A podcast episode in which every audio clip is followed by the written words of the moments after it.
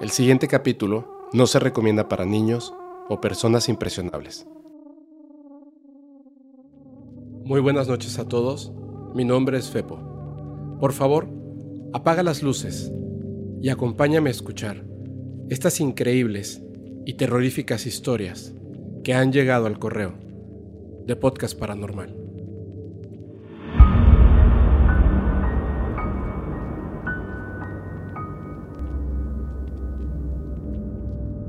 Hola, me llamo Abraham Rodríguez.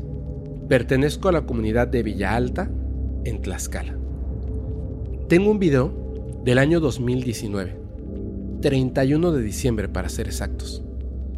Estaba fuera de mi patio y vi en el cielo unas personas caminando en las nubes. La verdad, a la vista fue muy impactante. Hasta se me hizo un nudo en el estómago Pensé que eran los jinetes del apocalipsis o algo así. En el video no se distingue muy bien, pero se alcanzan a ver como unas sombras en las nubes. Espero que me creas, porque la mayoría de la gente cree que es un video truqueado. Pero es verdad lo que pasó. Y es verdad lo que logré grabar. Por favor, véanlo con atención y decidan por ustedes mismos.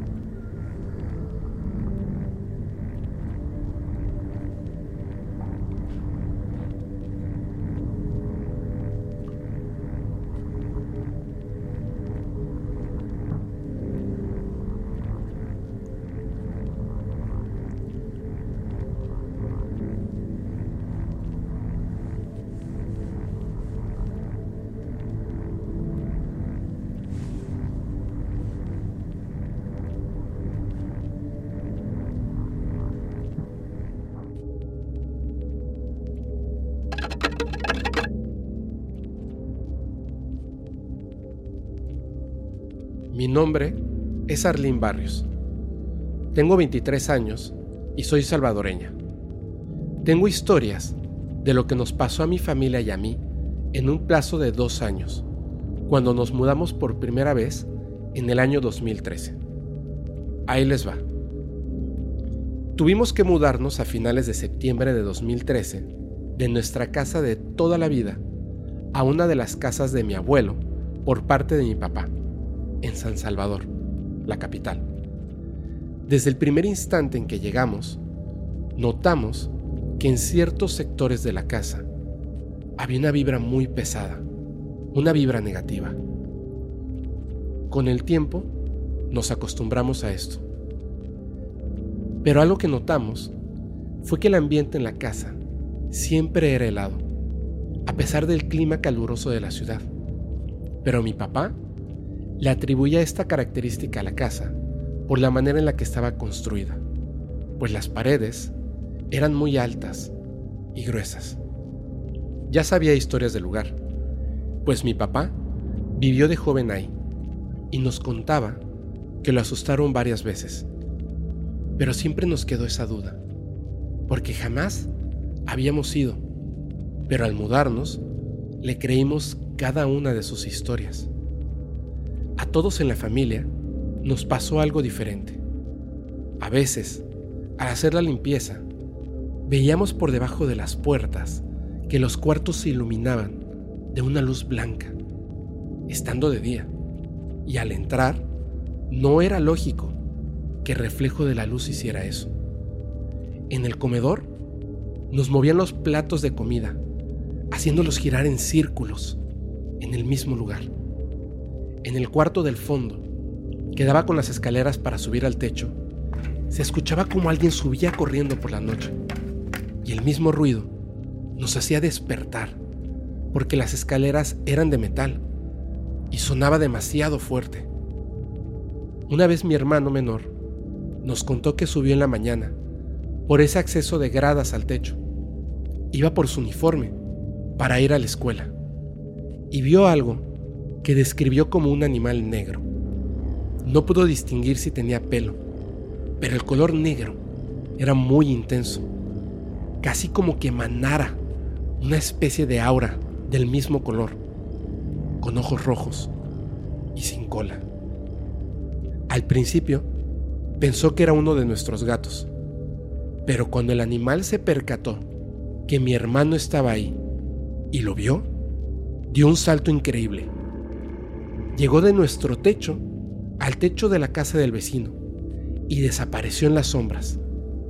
Después de ese día, mi hermano no volvió a subir al techo si no estaba acompañado.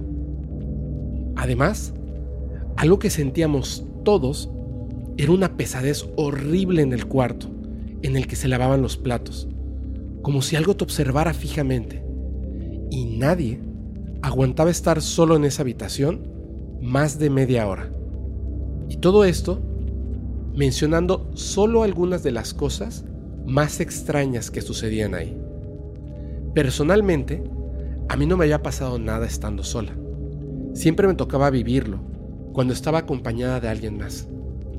Pero de repente, empecé a levantarme todas las noches a las 3 de la mañana, sin falta. Mis hermanos y yo estábamos en los últimos años del colegio y a veces creía que me despertaba a esa hora, confundida por la alarma, que debía sonar a las 5.30 de la mañana. Pero cuando se volvió algo de todos los días, me asusté y le conté a mi papá. Él me tranquilizó, diciéndome que no tuviera miedo y que no le diera importancia, porque lo que fuera que estaba haciendo todo esto se nutría del miedo. Y si dejábamos de darle importancia, pararía. Y así fue. Por unos días, estos extraños sucesos se detuvieron. No recuerdo cuánto exactamente, pero fue un periodo corto. Hasta que una vez, al llegar de un paseo de todo el día con mi familia, llegué cansada y decidí saltarme la cena e ir a dormir. Recuerdo bien que no pasaban de las 7.30 de la noche, cuando me acosté. Y justo cuando me estaba quedando dormida, me desperté de golpe, porque no podía respirar, y sentía que algo estaba agarrándome del cuello. Como pude, saqué un grito ahogado, y mis papás, que estaban en la sala, escucharon y llegaron corriendo a verme. Aún estaba tratando de hablar bien y tomar aire cuando vi a mi papá y le dije, algo me agarró del cuello y quiso asfixiarme. Y sé, por su mirada, que él sabía a lo que me refería. No pude ver qué fue aquello que me lastimó, pero sentía cómo me hundía en el colchón y no podía moverme. Esa noche dormí con mis hermanos porque no me sentía tranquila. Pocos días después, llegó mi tía de visita. Tomé el teléfono de mi papá para tomarle una foto, mientras platicábamos en el comedor. No me percaté, sino hasta que revisé la galería de fotos, que pude ver lo que salía parado junto a ella. No estoy seguro si eso fue lo que me atacó, pero cuando lo vi, me dejó helada. Nos mudamos en 2015 de esa casa y nos dimos cuenta, gracias a uno de mis tíos, que en ese entonces estudiaba diseño gráfico en la universidad, y dentro de sus tareas le pidieron fotografiar casas que estaban registradas como patrimonio cultural en la ciudad, como parte de una carpeta creativa. La casa de mi abuelo estaba en la lista de propiedades declaradas patrimonio cultural por la municipalidad, ya que tenía más de 200 años de antigüedad. Y ahí habían ocurrido muchas cosas, muertes, asesinatos. De esa manera, entendimos por qué pasaban tantas cosas raras en esa casa. Les dejo la fotografía que tomé en esa ocasión a mi tía. Y ustedes díganme, ¿qué es eso que aparece ahí?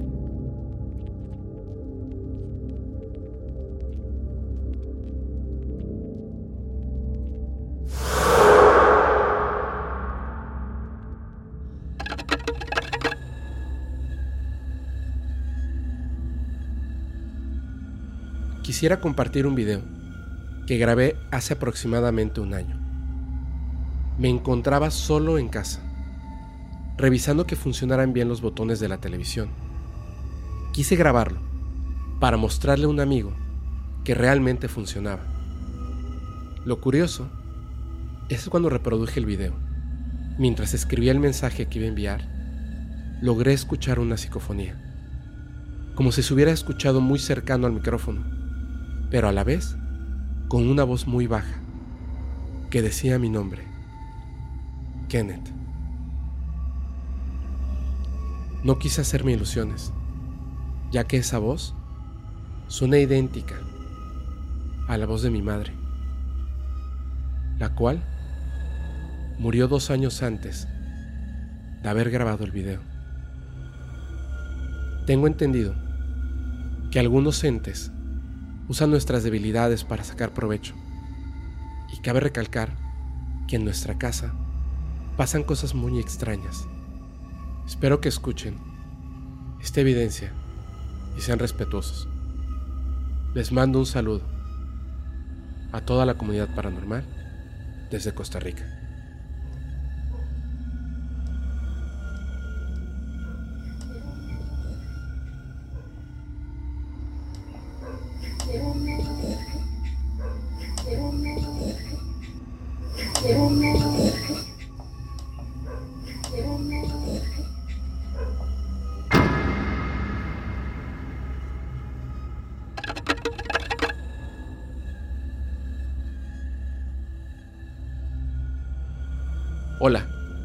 Llamo Paco Yáñez. Soy un gran seguidor de tu canal. Quiero agradecerte por compartirnos todas estas historias tan interesantes. Me encantaría que cuentes esta historia que nos ocurrió a mi novia y a mí y muestres la imagen para que la comunidad opine sobre lo que ven ahí. A nosotros nos gusta ir a pueblos y conocer sus historias, tanto culturales como en este caso de terror.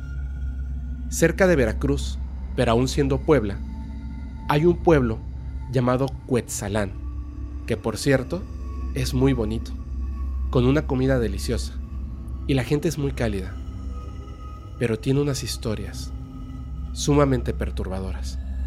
De hecho, los mismos habitantes cuentan esta historia como un suceso muy trascendental, tan fuerte que llegó a salir en las noticias. Una pareja de turistas se perdieron en unas grutas que hay muy cerca de este pueblo y aproximadamente un mes después de la desaparición lograron encontrar sus cuerpos con rastros de lo que parecía haber sido un ritual. Fueron víctimas de una secta satánica. En el lugar había todo un escenario de actos bárbaros, de brujería. Los cuerpos los dejaron ahí, tirados. Pero bueno, esa es otra historia. Solamente para ponerlos en contexto de lo que ha ocurrido aquí. Mi historia es la siguiente. Dentro del pueblo hay un recorrido que es una caminata por la noche sobre el pueblo. Este tour termina en el panteón, que es muy emblemático del lugar. Puesto que hay una tumba de un personaje famoso. El guía recalcó la historia de que muchas personas habían visto seres muy pequeños en las noches, tanto en el pueblito como en el bosque. Cabe resaltar que alrededor de Cuetzalán es solo bosque y hay historias de hombres que salen de las cantinas muy alcoholizados y no llegan a sus casas al día siguiente.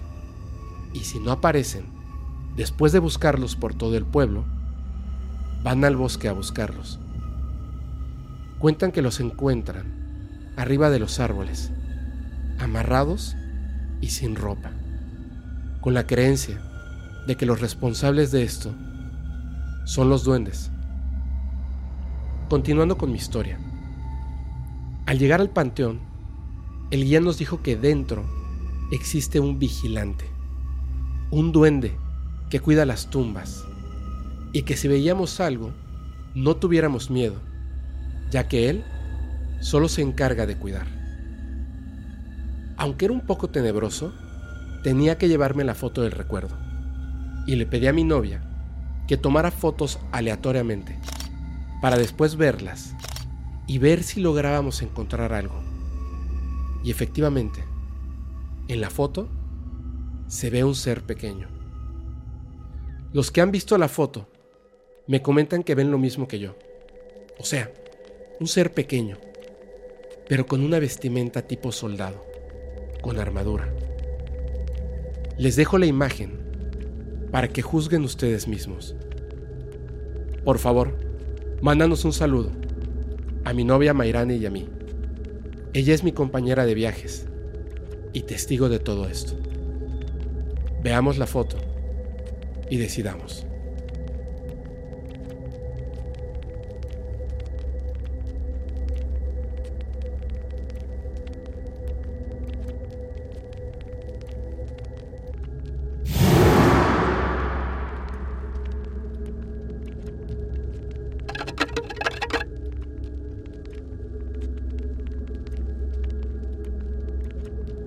Me llamo Eric. Soy un gran seguidor y admirador del podcast. De igual manera, soy fanático de los sucesos paranormales. También me han ocurrido situaciones de este tipo y he tenido avistamientos de ovnis. En general, me gusta investigar y escuchar las historias que la gente tiene para contar. Te platico. Esta foto es de un amigo. La subió a su historia en WhatsApp le hice el comentario que ahí se veía una sombra. Me dijo que solo estaba él y sus amigos cuando la tomaron. Quedó muy asombrado al ver más detenidamente la foto, donde aparecía aquella sombra, la cual quiero compartirles. ¿Tú crees que lo que está detrás de ellos sea el hombre del sombrero?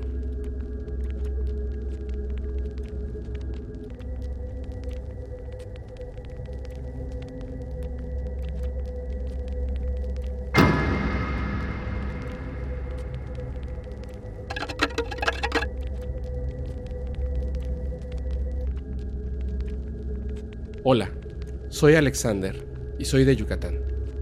Te escribo para contarte algo que pasó hace muy poco, ante la vista de varias personas, trabajadores del tren Maya. Como muchos de ustedes sabrán, durante este sexenio del presidente Andrés Manuel López Obrador, se ha llevado a cabo el proyecto de infraestructura del tren Maya. Por lo que la zona en la que vivo, siendo más específico, Valladolid, en Yucatán, se suele ver mucho movimiento de obreros y trabajadores, pertenecientes a la rama de la construcción. La mayoría del trabajo se realiza sobre la carretera. Gracias a esto, mucha gente de fuera y local consiguió trabajo ahí. Entre esta gente hay muchos que conozco. Varios son amigos de mi familia. Una noche, Mientras ayudaba a mi mamá en su local de venta de comida, llegó a comer, terminando su turno de trabajo, un amigo cercano a mi familia, junto con un compañero del trabajo. El compañero no es de Valladolid, es una persona de fuera. Entre la plática, el amigo de la familia le preguntó a mi mamá que si de casualidad ella tendría algún celular que ya no esté usando, algo que le pudiera vender, ya que el de él se había descompuesto un par de días atrás. A mi mamá le inquietó mucho la pregunta, ya que apenas una semana atrás él había llegado a comer, igual, pero esta vez solo, contándonos que gracias al trabajo ya se había podido comprar un teléfono nuevo y actual. A lo que mi mamá le preguntó sorprendida, ¿qué es lo que le había sucedido a tu teléfono? Él, de manera abrupta, se quedó callado y cruzó miradas con su compañero. Después de un momento de silencio, intentaron cambiar de tema, pero mi mamá siguió insistiendo, hasta el punto en que el amigo decidió hablar. Y es aquí cuando todo se torna terrorífico. Abrió su mochila y nos dijo, vengan, acérquense, les voy a decir qué fue lo que pasó. Nervioso y con una voz quebradiza, nos dijo, aquí está mi teléfono, y procedió a sacarlo de su mochila. Comenzó a contarnos que lo ha llevado a varios talleres de reparación por toda la ciudad, y nadie ha podido repararlo. Siempre le dicen lo mismo. Tu teléfono no tiene nada, ninguna pieza está mal, nada está roto, y la batería está intacta. La verdad, no sabemos qué es lo que tiene. Debe ser algo de fábrica. Su teléfono está totalmente nuevo. Lo raro es que no enciende. La pantalla está totalmente intacta. Todo parece indicar que en efecto se trata de una falla de fábrica. Hasta que nos contó el porqué del problema con su teléfono. Él, junto con su compañero, nos contó que días atrás, en la zona donde estaban empezando a entrar las maquinarias para expandir la construcción, empezaron a ocurrir cosas muy raras. Se perdían los objetos, movían herramientas del lugar, desconectaban las máquinas mientras las estaban usando. Trabajadores se quejaban de que los despertaban en sus pequeños lapsos de descanso. Lo extraño es que a estos trabajadores los despiertan a pedradas. Al principio se pensaba que eran bromas que hacían otros trabajadores, pero poco a poco los reportes de estas situaciones comenzaron a aumentar. Los trabajadores del turno nocturno afirmaban que pasaban cosas extrañas durante la madrugada, al punto de que los trabajadores locales renunciaron por el miedo de aquello que estaba pasando en el monte. Ellos continuaron trabajando ahí. Mi amigo nos contó que hace dos días, viernes para ser exactos, mientras llovía, él se encontraba trabajando, a eso de las 2.30 de la mañana. Sus compañeros locales de la zona empezaron a gritar insultos y palabras en maya, que es la lengua nativa aquí de Yucatán. Según ellos, los estaban apedreando desde el monte, y al ser zona nueva de trabajo, aún no estaba muy iluminado. Muchos asociaban todo esto a los famosos aluches. Son seres duendes, que se cree que viven en el monte, en cavernas, en cenotes. Se tiene la creencia de que hacen algunas travesuras, y al insultarlos o decirles palabras específicas en maya, puedes regañarlos y de esta manera ahuyentarlos. Alrededor de las 3 de la mañana, mientras las camionetas avanzaban, llevando cargamento de aceite y diésel para las maquinarias grandes, uno de los conductores aceleró y rápidamente dejó atrás al amigo de mi familia, que también iba manejando una camioneta, con suministros. He de aclarar que estas camionetas llevan entre 5 y 6 personas más, tres en cabina, tres en la parte de atrás. Confundido y queriendo alcanzar a la otra camioneta, notó que había algo en el camino que le hizo frenar de golpe. Todos los que iban a bordo de la camioneta se quedaron sorprendidos al ver que frente a ellos había un grupo de seres diminutos con forma humanoide. Se encontraban jugando, en el camino de terracería. Uno de los compañeros se bajó de la camioneta queriendo grabarlos de cerca con su celular. Solo alcanzó a dar unos pasos hacia ellos cuando cayó de repente, desmayado al piso. Los aluches se dieron cuenta que estaban siendo observados y comenzaron a caminar. Cruzaron el camino hasta perderse en el monte, pero el amigo de mi familia, sin bajarse del camión, logró grabarlos con su celular. Justo cuando los seres desaparecieron, su celular se apagó. Nos dijo que perdió toda la información que había en su celular. Pero un técnico logró rescatar el video que tomó aquella madrugada desde el camión de estos pequeños seres, aluches, cruzando la carretera.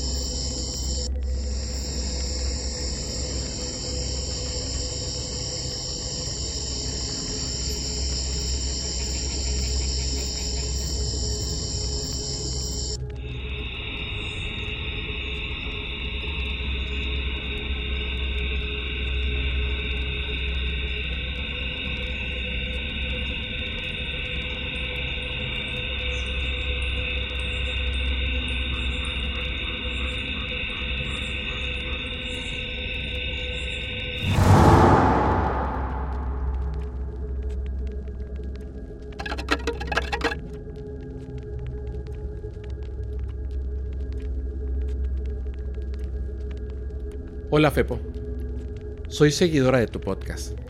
Siempre es mi compañía en mis días de trabajo.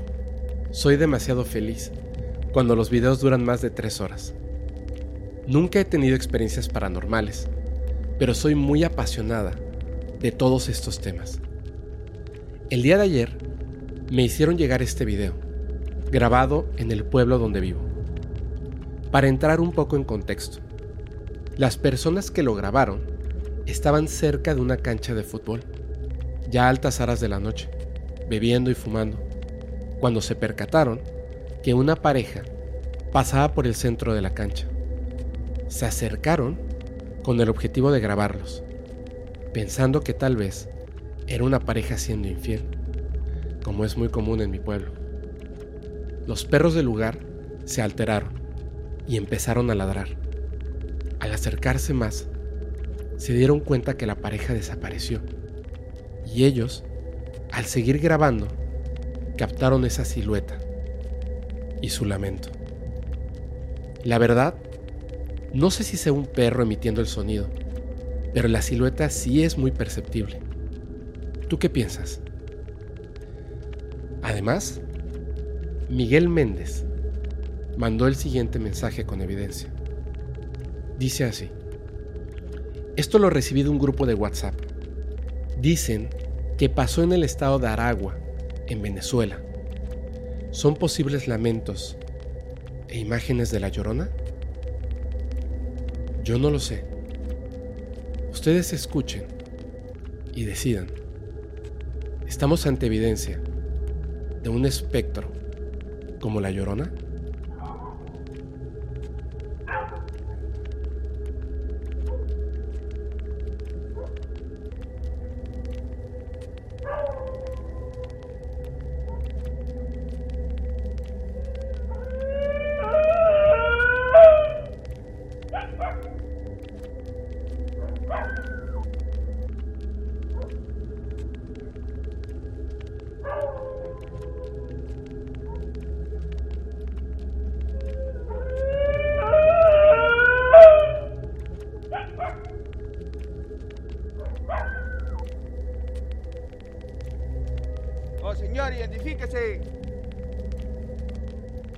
Señor.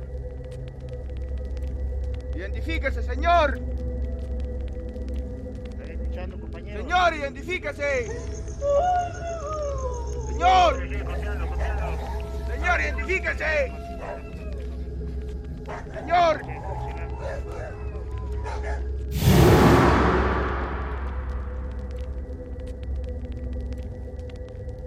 Los fenómenos paranormales se presentan de distintas formas.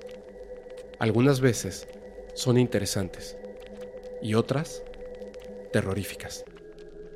Yo soy tu amigo Fepo y espero que nunca, nunca tengas que vivir una experiencia como esta.